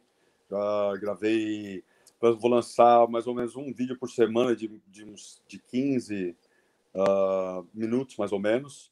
É, primeiro eu tô pegando as músicas, todas as músicas que eu compus e tô desmembrando as partes e mostrando da onde, da onde eu tirei cada parte de cada música, sacou? Animal. Então é, é uma forma de mostrar a criação então, esse curso assim, é um curso super didático, com partitura, e é uma coisa mais uh, como você explorar a sua criatividade, da onde você vai tirar as coisas que você vai criar, sacou? E tô gravando, cara, desse momento aqui, meu, puta que pariu, né? Uh, todo mundo na quarentena, foi uma coisa é. que acelerou, né, esses processos digitais. Isso é verdade. Né? Isso é, então era uma coisa que eu protelava, o Beto, você vê, ele já está fazendo isso há dois anos, e eu, assim, não vai tocar, não vai ter show, não vai fazer, porra, o que vai ter agora? Então você tem tempo, meu irmão, senta lá e mostra, sacou? Filma aí, então eu tô, tô, tô no estúdio ó, direto aí, fazendo esse conteúdo online aí, daqui um mês mais ou menos já vai estar tá, já vai estar tá no ar aí. Meu site está no ar de novo, fernandoscheffer.com, e o, a plataforma é uma plataforma de um amigo meu que ele está ele tá desenvolvendo a plataforma, é uma plataforma customizada e não vou usar as plataformas que estão aí no mercado e tal. Então vai ser uma coisa bem legal, tem uma, uma um apego visual uh, muito legal, assim, mais uh, da onda mais hardcore e, e mais o lance mais de estilo de vida underground e tal, que, que eu vou levar também para para fazer uma linha de merch também legal com, com esse conceito. Então, tô assim, tava meio reticente antes de começar, porque Uh, você, às vezes você é obrigado a fazer algumas coisas, mas depois que agora comecei a fazer, tô bem empolgado, cara. E cadê meus Não. subscribers? Porque é isso aí. E vai ser, mano, do caralho, assim, tem interação e, e várias promoções dentro da, da, plataforma. E tá sendo muito legal agora investir meu tempo nisso, assim. É uma coisa meio... Uh, é, você vai, faz sozinho ali, né? Eu faço sozinho. Uhum. Eu monto as câmeras, fica sozinho lá, desenvolvendo um roteiro do que você vai falar e, e a porra toda e, e, assim, desafiador também nesse momento. Sensacional. É muito legal. Gilson, põe na o... tela aqui também. Continua, Fernandão. Essa é, é pro Fernandão. Thiago lá, Chad. Fernandão. Fernandão, você é número um, é batera nível gringo. Você fez duas saídas do país recentes, mas voltou. Essa volta é apenas um respiro? Quais os planos? E fala também um pouco, Fernandão. fala um pouco também sobre essa banda que você teve aqui em LA, que se, se foi diferente do que você imaginava, entendeu? Se era para você ficar, mas você não ficou. Dá uma geral, por Sim. favor. Sim. É, o lance da banda em LA, uh, eu investi uh, uh, muita coisa nisso, porque assim, a condição que eles me botaram, eles não me contrataram. Eles falaram assim: ó, a gente está montando uma banda e a gente quer um baterista. Se você estiver aqui e a gente não tiver custo com você, tudo a gente vai dividir igual no final. Então, essa era a condição. Só que assim, uh, não é fácil, né? Eu, a gente vive de música, principalmente de underground, assim, não tem tanta tanta grana para poder ficar investindo e viajando toda hora, né? Eu fui quatro vezes para Los Angeles em um ano para poder gravar, bater, voltar até uh, uh, ver onde eu ia ficar realmente e tive que fazer até outras coisas porque a banda não estava dando grana. Era uma coisa que assim uhum. a gravadora estava pondo grana para fazer buy-in em turnê e essas essas turnês e Estados Unidos é foda, cara. Se você se eles é, é muito é tudo é muito grana, né? sacou? Então, assim, criar uma expectativa de repente que não, não foi suprida e até ficou, bateu a água na bunda do lance do visto, sacou? Do visto A1, que você, uhum. você tem esse visto, né? Eu tenho é. green card, cara. É. Ah, já tem green card, sim. É. Você começou com A1, não? Não, cara, porque assim, quando, quando eu fui, quando eu... Não, não, mas não, é que, é que foi assim, quando eu comecei. Tá louco, mano? Tem muito card, irmão. Não, cara, pô, você, pensei que você soubesse, não sei se a gente já tinha falado isso. Foi através do empresário do Tony, ele falou: Meu, vem pra cá, mora aqui. Aí eles me deram o telefone de um escritório. E aí eu fui lá, mostrei a história pro cara, o cara, ele deu um Google e ele falou, eu falei assim, não, eu quero um visto para vir para vir morar aqui, trabalhar aqui. Ele falou, vamos ver. Aí ele, ele que falou, vamos montar um processo para green card, porque eu acho que você já pode já aplicar diretamente. É. Ah, tá, entendi. Entendeu? Aí entendi. foram oito meses de espera morando aqui, que daí rolou. Entendi. Mas segue aí, entendi. Fernandão. Mas legal. Então, e realmente esse, esse problema do, do, do visto uh, e ficou um negócio é, impraticável. Eu já ia começar a ficar ilegal. O meu visto estava para sair, mas aí eles não quiseram mais investir na banda, a gravadora parou de investir e eu voltei para o Brasil e realmente a banda parou. A banda parou porque a banda era um projeto, então o Sendog do Cypress Hill tem o Cypress Hill e, uh, e os outros caras têm os outros projetos e tal. E e aí rolou de eu voltar pro Brasil. Aí eu fiz o último disco do Hoje, o Deserto. Foi, a gente fez, tipo, em três meses a gente compôs o disco e gravou. E é o melhor disco da banda, cara. Até o processo de composição, assim, eu prefiro. Uh, foi um processo de composição, assim, que deu muito certo. Assim, se internar e ficar lá, meu. Vamos fazer essa porra desse disco e gravar esse negócio. Ficou um negócio assim. É, coeso e, e do, do, jeito que a, a, usando a energia da, da situação ali, foi um negócio foda. E aí rolou deu, deu, de uma turnê, deu, deu ir para Alemanha, acabei morando lá esse ano tal, aconteceu essa infelicidade com, minha, com o meu ombro de, de eu não poder tocar esse tempo que eu tava lá, até estava trabalhando em outras coisas e tal. E, mas aí tô de volta no Brasil e tô focado agora nesse, nesse lance do meu curso online, aí esperando agora aí ver em que, em que pé, né, mano, que, vai, que a gente vai voltar a tocar e uhum. voltar a ter uma vida de fazer show e ganhar dinheiro com, com coisa que, que relacionada ao público, que tem que sair de casa e encarar o vírus, né? Porque assim, uhum. acho que é o pior uh, vai ser o medo das pessoas e o receio de de voltar de, à vida normal, né? é, pegar e não saber se você vai ficar mal ou se você vai falecer ou, ou a coisa do tipo. Eu acho que o pior disso tudo é esse receio que ainda que isso vai perdurar na cabeça das pessoas, porque esse vírus também não vai embora, né? Então ele vai estar tá aí, tá, tá acharem uma vacina aí, que eu acho que também não vai ser uma coisa tão, tão uh, ah, para agora. Então tá, todo mundo tem que saber conviver. Então é uma fase que realmente está aqui no, no Brasil, para mim está ótimo. Eu estar tá focado nesse meu curso, estou escrevendo um, um disco para um, para um, um cara que me contratou e também para fazer essas composições e gravações aí. E assim, mesmo na pandemia aqui, eu tô, tô curtindo aqui São Paulo, tô curtindo a minha volta uhum. pro Brasil. Legal. Betão, vou aproveitar para falar uma coisa que eu sempre quis te perguntar, mas deixei para a hora certa, entendeu? Como Manda. é que foi esse negócio da audição pro Slipknot, cara? Rolou mesmo, tal? Esse vídeo chegou até a galera e eu quero saber o seguinte, como é que foi quando você escuta as músicas deles, hoje em dia você fala assim, puta, isso aqui eu teria feito de um outro jeito. Cara, na verdade foi uma, um concurso de uma revista de LA, chama Sick Drummer Magazine, que uhum. é uma revista só de bateria de metal extremo e quem, quem seria, quem, quem poderia ser o, o novo bateria do Sleep, era esse o, o, lance. E aí o vencedor do concurso teria todo o material enviado para o management do Sleep, né, pro Corey Brennan e tal que é o cara, um dos donos da banda lá. E aí eu fiz o vídeo e, pô, foi o vídeo mais assistido, mais curtido, foi o viralzão, não. assim.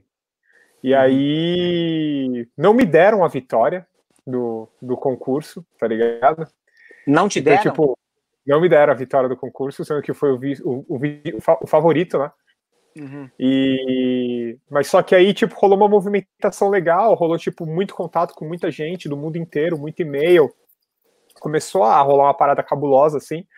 E aí uma pessoa pediu para que eu montasse o meu press kit impresso para que ela mandasse diretamente para 4B Management, que é o que é o escritório deles. E aí eu uhum. montei, tal, mandei, o, o, empresário da banda respondeu, falou que gostou muito, tal, etc e tal.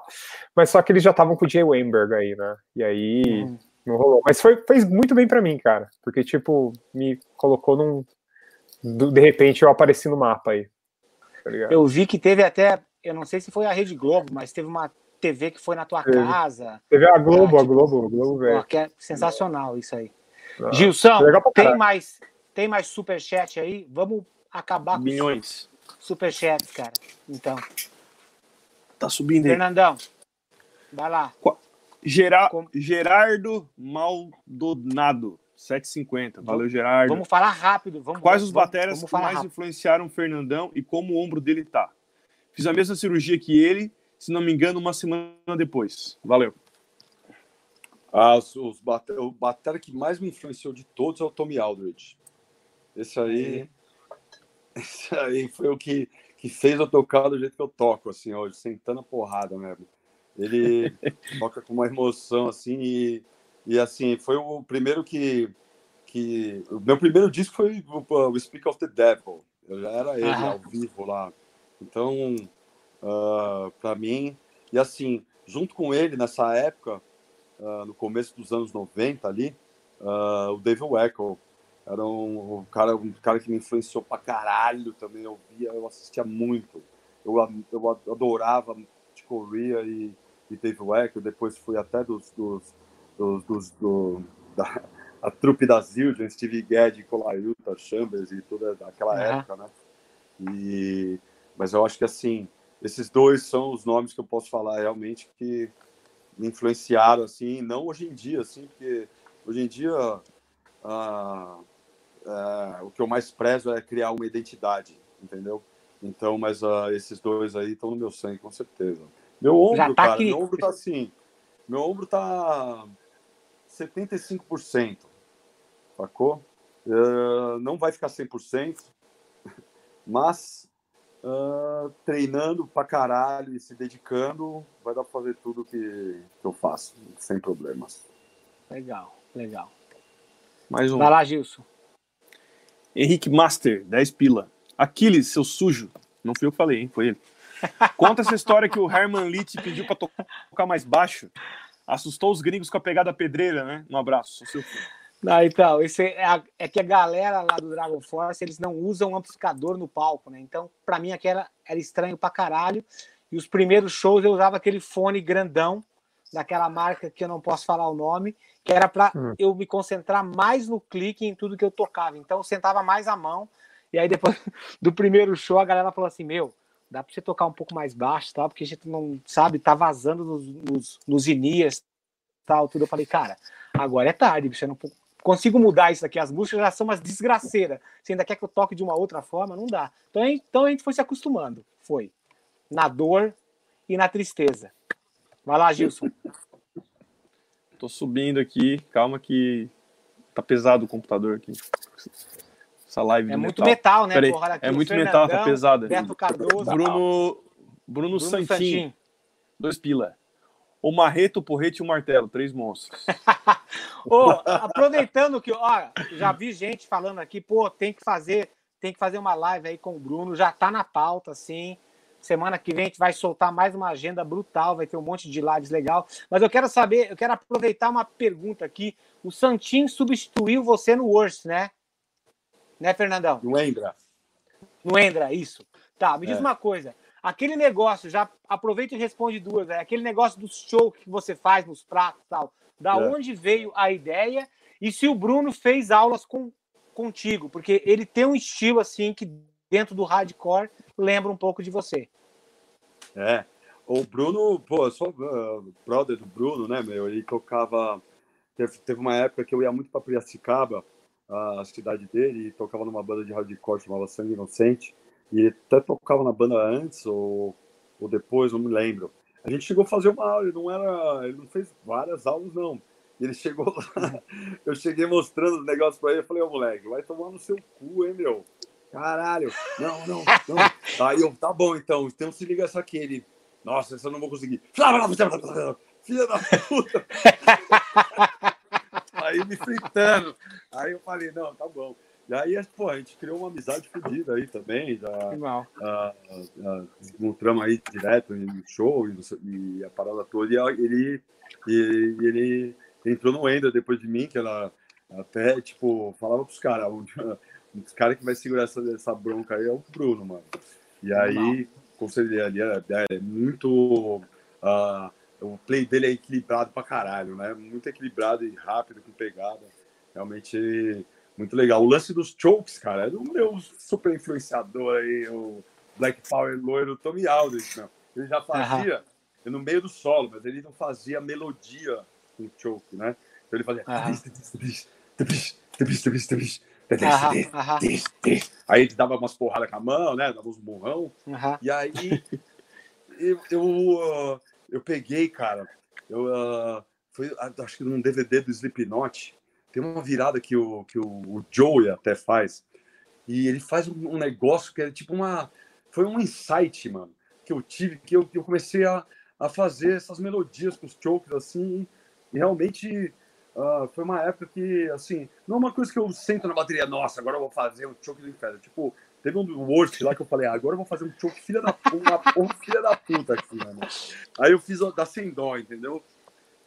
Mas assim, aí eu sentava na bateria e falava, ah, vou criar uma outra parada, assim, outra melodia. E, e é uma coisa, assim, bem natural, cara, que eu gosto pra caralho, assim. Tenho feito uns meios simples, acho que eu tô é, ah, um dos vídeos, um dos vídeos do, do portal aí é, é, o, é o Choke Day. Vai ser o Choke Day. Uma, uma, uma vez a cada dois meses vai ter um Choke Day aí. Eu vou, eu vou mostrar, sei lá, uns 15 choke diferentes, umas melodias diferentes. Vai ser muito legal. O animal. Isso aí é muito tua cara, é tipo um estilo assim. Eu me lembro, é. eu acho que o, eu acho que o Eloy, não sei se, eu acho que você e o Eloy tocaram junto com o Virgil, né? Num workshop. Nossa, não Onde isso? os caras me botaram? É. Mas eu me lembro que teve... eu não estava lá, que eu estava viajando, eu estava fazendo, fazendo alguma coisa, mas eu me lembro que o Rodrigo Silveira falou: Meu, quando o Fernandão começou a fazer os chokes assim, o Virgil parou e ficou olhando o cara fazendo assim: Meu, o que, que esse cara tá é, fazendo? Foi, foi mesmo, foi, foi lindo isso aí. Assim. Tipo, eu, eu tomei atenção Caraca. nessa hora aí. Animal, animal. É, mas, muito, esse, muito esse, esse, workshop do Café Piu Piu aí foi é, sensacional. Quando a Vera falou, ó, é você, o Donati e o Eloy. Eu falei, não, cara, peraí, como assim? porra, animal, porra, não. três estilos aí diferentes. Falei, Nossa, beleza, vou fazer a minha lá e tal, né? Foi do caralho, meu. Foi do caralho, mas rolou essa fita mesmo. Foi... Vai lá, Gilson. Próxima é do Betão. Vai, Betão. Tá vendo aí, Beto? Não, né? Então, boa noite, galera. Sou o Batera Alto, tenho 193 e queria saber como vocês todos chegaram a uma altura confortável do banco, pois sinto muita dor na lombar. E como chegaram na configuração ideal do pedal duplo. Valeu. Cara, depende do que você quer tocar, né? Dependendo da técnica que você quer tocar, que tipo de música que você quer tocar dentro do metal, a altura do banco e a distância do banco em relação à bateria vai influenciar muito. Né? Uma parada que eu posso é, uma dica que eu posso dar para você aí, senta no banco da sua bateria e levanta os dois pés, tira os dois pés do chão, sem movimentar suas costas. Fica numa postura correta, sem estar inclinado, e tira os dois pés do chão.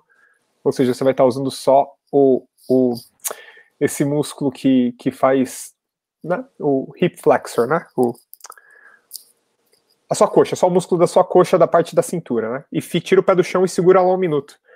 Aí você vai começar já a testar seu equilíbrio, porque é isso que vai editar a sua performance, né? O quanto bem você consegue se equilibrar, uma vez que você não tem o seu alicerce, que são seus dois pés, né? Que estão ocupados no pedal, e seus braços estão na bateria. Então, tudo é uma questão de equilíbrio. Faz esse teste com várias alturas do banco. Uma vez que você achou sua altura, fica uma semana, duas, até você mudar para o seu corpo, dá uma chance para o seu corpo se adaptar. E ferro na boneca. Isso aí, beleza. Fisioterapeuta. Vai lá, Gilson. Terapeuta aí, ó. Ninja. Matheus. Essa pergunta já foi comentada aqui, né? Mas vamos, vamos mandar um abraço para o Matheus Vaz aí. Acontecem com vocês também de a técnica desaparecer completamente depois de ficar uns dias sem tocar? Ele, o Sim. Beto já tinha comentado isso aí, né? Já falou isso aí, beleza. Total. Volta o vídeo depois aí. Ah, subindo. Calma aí. Eu acho que agora o resto já foi. Hein? Já foi. Eu quero, então, eu quero agradecer começo, também. Né? Eu, Deixa eu ver no. Eu quero agradecer os quatro os 4 e 20 aqui do William Paiva, editor lá da Ford Filmes, que é batera também. O cabelo dele é horrível aqui, nem o do Juninho, parece a pedrita do Bambam. Maconheiro, né? Parece... Maconheirão, maconheiro pra caralho. 20, 420. o papo. Peraí que tô achando mais perguntas. Olha aqui, ó. Leonardo, olha aqui, ó. Ô, Fernandão, você e Betão aí, ó. Como vocês lidam com um prato quebrado no meio da tour? Troca, né? Troca. Cara, às vezes, às vezes nem dá pra trocar. O único que você tem lá vai rachando. Aí chega já tá uma, um chaveiro. Bom, Fernandão, só para. Cara, eu, eu, precisava que você é, falasse um pouco sobre esse assunto que é super sério, mas de uma forma resumida, a gente está estourado aqui no tempo. Os patrocinadores da, TV, da TV Maldita estão buzinando aqui no meu ouvido e tal. Mas eu vou responder. Aqui, depois. É, peraí, eu vou. Ó, isso aqui, ó, não vai ser DVD lá do Drum, não vai, vai ser uma apresentação. E eu consegui convencer os caras a, tipo assim, eles me mandaram umas mixagens que eu não gostei e tal, então a gente está trabalhando nisso. Mas a gente vai, vai ser lançado, mas não vai ser em DVD, vai ser só lá no portal deles. Então a gente está refazendo as mix. Tá refazendo Cara, eu amo as mixagens do Drummel. Amo. É, é porque eles, eles, eles, eles me falaram assim. É a primeira vez que a gente tem uma bateria tão grande. Então, tipo assim, cara, os caras não estão acertando a mão. Caralho, aqui. Mão, cara, puta que pariu, é, até isso, entendeu? cara. Aí eu falei, ó, eu, mandei pros caras, ó, isso aqui é meu som de vídeo que eu tenho. Se você quiser. É o personagem, né, cara? Entendeu? O cara causa, né? Mas, cara, sério, foi foda. Deu maior estresse. Cara, deu maior estresse no dia que a gente chegou lá para descarregar a bateria. Os caras falaram assim: não, vem aqui amanhã a gente passa o som. Eu falei, não, senhor. Ó. Aí o cara da Mapex e eu, a gente tirou o e-mail falando assim: não, a gente combinou que a gente ia passar o som hoje para deixar tudo redondo. A minha apresentação ia ser 10 e meia, os caras queriam que eu voltasse para lá 9 e meia, entendeu?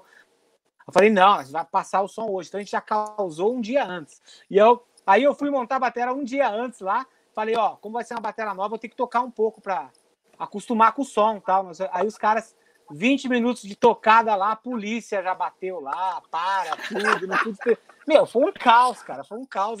Entrei assim, brasileiro maldito. com a memória, eu entrei, cara, com a memória das músicas que eu já sabia tocar. Assim, eu tive que mudar um pouco o set, porque eu estava no meio da tour do Tony, saí durante três dias para ir fazer, não tive tempo de praticar, tinha que tocar numa bateria nova. Então foi meio caos. Eu entrei com as músicas que eu sabia que eu ia tocar bem, entendeu? E vai ter aula sua uma, também. Era... Hã? Não. Vai ter aula não, sua também. Não, não só performance. Não, foi... É, é isso aí. Mas então Legal vai ter novidade em breve. Fernandão Legal. e Betão, para finalizar, como é que. O Fernandão, eu sei que ele teve um problema na audição.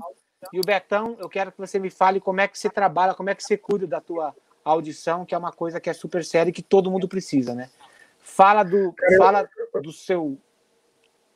Eu tô é ficando é meio velho, cara. Porque eu tô ouvindo música baixa, eu já não ouço música no talo, o barulho me incomoda pra caralho. Quantos anos você tem, Betão? Eu fiz 34 agora. E você, Fernandão? 45. Caralho, então eu sou o vovô dessa, dessa porra, tenho 48. Tenho... Então, porra, Betão. Eu vou fazer 38. 34, Betão. Você é criança. Gilson, criança. Bebezinhos ainda. Caralho. Quantos Gilson tem? Quantos você tem, Gilson? 38. Eu tenho a idade do meu irmão. Tá perto dos 40. Cara, tá esse, fudido, esse lance de, esse lance de audição aí, eu acho Tô grisalho, tá muito branco já. Eu faço de eu tocar muito com, com, com protetor e controlar muito a quantidade de sinal que eu tenho no meu ouvido. Quando eu saio, eu, parece que eu não quero nada muito alto, tá ligado? Eu fico tipo, até no, no carro, eu, às vezes eu tô meio empolgado, assim, tipo, eu tô treinando aqui, agora com essa quarentena eu treino aqui no quarto, eu treino lá embaixo, eu dou uma socada no volume, assim. Mas só que eu não fico ouvindo coisa muito alta. Eu, eu tenho uma parada, meu sono é muito leve, tá ligado? Então, tipo, o barulho me incomoda. Se alguma coisa, se tem um cachorro latino, eu já acordo, tá ligado? Então, tipo, é meio, meio foda. É foda, é foda. O cara toca, meu, cara, o cara toca no Project 46 e acorda com um cachorrinho ali, né? Sim, cara. Sim. Eu sou esse cara. Ó, hoje, hoje tinha um pedreiro do lado aqui martelando. Puf, acordei várias vezes, é um pesadelo. Fernandão, fala aí do teu negócio aí, cara, por favor. Isso é importante. Ah, então. Ah, eu peguei realmente uma bactéria em 2014 e perdi a audição 100% do ouvido direito. E Caralho, isso, cara. Foda, né? É, 100%. Foi uma época até que a gente fez a música Vencedores no Worst. E eu, eu compus o instrumental inteiro. Foi uma música que foi bem marcante na época. Assim, eu perdi 100% e ainda tive que é, tocar com, com clique e near na época de, de LA, com um ouvido só e tal. E assim, o primordial, assim, para mim, hoje em dia, só é cuidar desse ouvido que eu tenho, né? Porque os médicos falam, uh, se você quiser fazer um implante, uh, o ouvido, ele vai, ele vai, vai ter um, um, um som mais uh, mecânico. Entendeu? Hoje em dia tem uns dispositivos que você pode até uh, desligar esse ouvido mecânico. Então, uh, uma das coisas que eu quero fazer aí, mais futuramente, mais breve, é ir atrás do, de, da, da, dessa maldição do ouvido direito. Mas os médicos falam que se você tem um ouvido esquerdo perfeito, assim, musicalmente, claro que, assim, uh, sofri no lance de, de, do, da minha confiança em relação às frequências no estúdio, numa mixagem e numa coisa desse tipo, assim, foi um negócio bem, bem foda, assim. Mas eu, sou, eu sei lidar, assim, com isso, assim, então, e, tipo, se a música tá alta, eu tô ouvindo, então tá tudo certo. Entendi. Ó, o Thiago Fernandão, uma, uma é, o Thiago, ô Baianão, para de mandar chat, porra, tá uma hora aqui no ar, estamos roubando o tempo aí dos caras. Fernandão, fala isso aí, ó. É verdade que a série Bacalhau era original, originalmente para ser o seu, o seu raid de signatura ou é boato? E fala boato. do raid que você deu ao Gene Hoglan. Porra, é, então. Esse foi esse raid que eu desenvolvi na, na, na Crest na época, né? Ah, é, aquele gigante, né? Um baú. É, um Mega Bell Joy Raid. E aí eu levei o raid. Eu, tinha, eu, eu, eu, eu morei em Nova York uma época e, eu, e, e a gente foi num show do Fear Factory. Tinha um, tinha um brother meu que era brother do, do Brandon. E aí eu conheci o Gene Hogan lá, falei, meu, eu tava com uns três raids lá, eu falei, meu, vou dar um raid desse, né, pro Gene Hogan. Aí cheguei lá, dei o raid pro cara, ele agradeceu, tal, não sei o quê, até troquei ideia com os outros caras depois. E aí, depois, num outro show, o hold do Gene Hogan chegou para mim e falou: Meu, você é o cara que deu aquele raid lá pro Gene? Falei, sou. Pô, meu, depois que você deu, ele usou aqui mais uns 5, 6 shows aqui no, no raid esquerdo dele. Nossa, aí depois animal. ele voltou, ele voltou com o Seida na época que ele tava aqui, também não podia ficar tocando com. Mas disse que ele usou, ficou usando uns 6 shows lá, o raid. Porra, animal. É, Bom, legal. galera, eu quero agradecer o Frederico também pela contribuição de 20 reais. Quero lembrar aqui que tudo que foi arrecadado aqui vai ir para a União Musical. A gente vai fazer os relatórios, vamos, vamos prestar conta, mostrar para todos vocês. Quero agradecer demais o Fernandão e o Beto e o Gilson pelo tempo Obrigado mais você, meu irmão. Obrigado pela oportunidade. E, ó, tá, antes, antes da gente finalizar, eu quero, antes da gente ir para essa parte finaleira, eu quero que vocês falam, falem rapidinho que, que vocês estão ouvindo e se vocês também escutam outras, tipo, sei lá, música pop, ao invés de só metal e música virtuosa o tempo inteiro. Existe música pop no playlist de vocês? Lady Gaga, não. ah, cara, eu gosto, eu gosto de hip hop pra caralho. Eu gosto de. Ice Cube é um dos meus favoritos, assim, meu. E uma das bandas que eu tenho ouvido muito agora é o Kublai Klan, que é uma banda de, do Texas, de, de hardcore. Mano, uma das coisas mais violentas que eu já vi. Foi no show dos caras na Bélgica também, conheci. E realmente os moleques simples, mas que assim, uma violência sonora absurda. Ouçam lá, Kublai Klan. Fudido. Betão. Cara, eu gosto de uma banda chamada Broken Social Scene que é, tem um disco chamado, chamado Feel Good Loss, que é bem tranquilo, não tem voz, é só instrumental. Gosto. Cara, eu gosto da fase triste do Coldplay. Tá ligado? Quando era uma banda triste. Ele fica chorando, ele abraça o travesseirinho assim. É, cadê meu travesseiro? Ah, tá com a minha garota ali.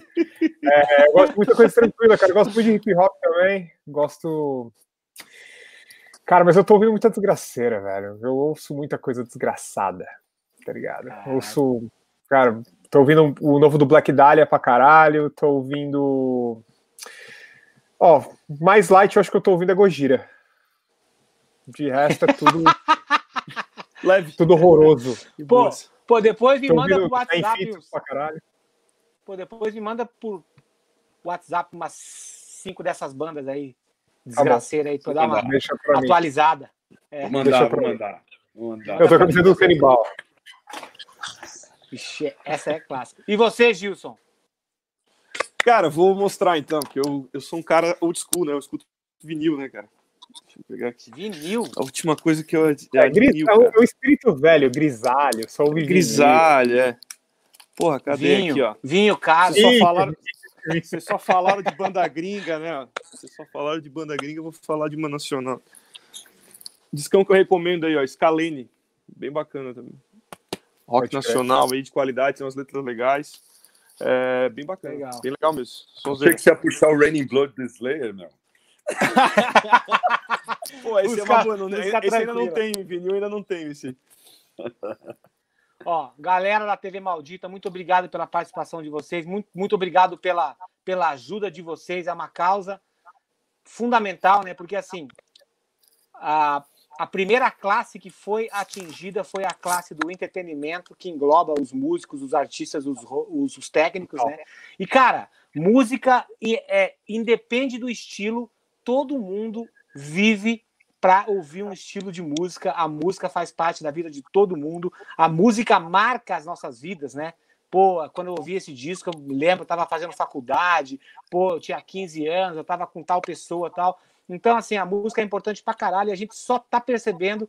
Tem um monte de gente que só percebe isso em momentos como esse, que a gente tem que se afastar da música, a gente vê a importância que isso tem e principalmente para nós que somos músicos de palco, né, que gostamos de tocar ao vivo, a falta que isso faz. Você Total. ir para dentro da tua sala, e espancar a bateria todos os dias, não é a mesma coisa do que você tá em turnê e você tá naquela rotina que você se fode pra caralho por você fazer parte de um sistema que é underground, que você não tem as condições perfeitas de trabalho, mas é aquilo que você ama, é aquilo que você faz. Então, Betão, Fernandão, muito Valeu. obrigado pelo tempo de vocês, foi um prazer. Histórias Bom incríveis, vai ficar registrado aqui.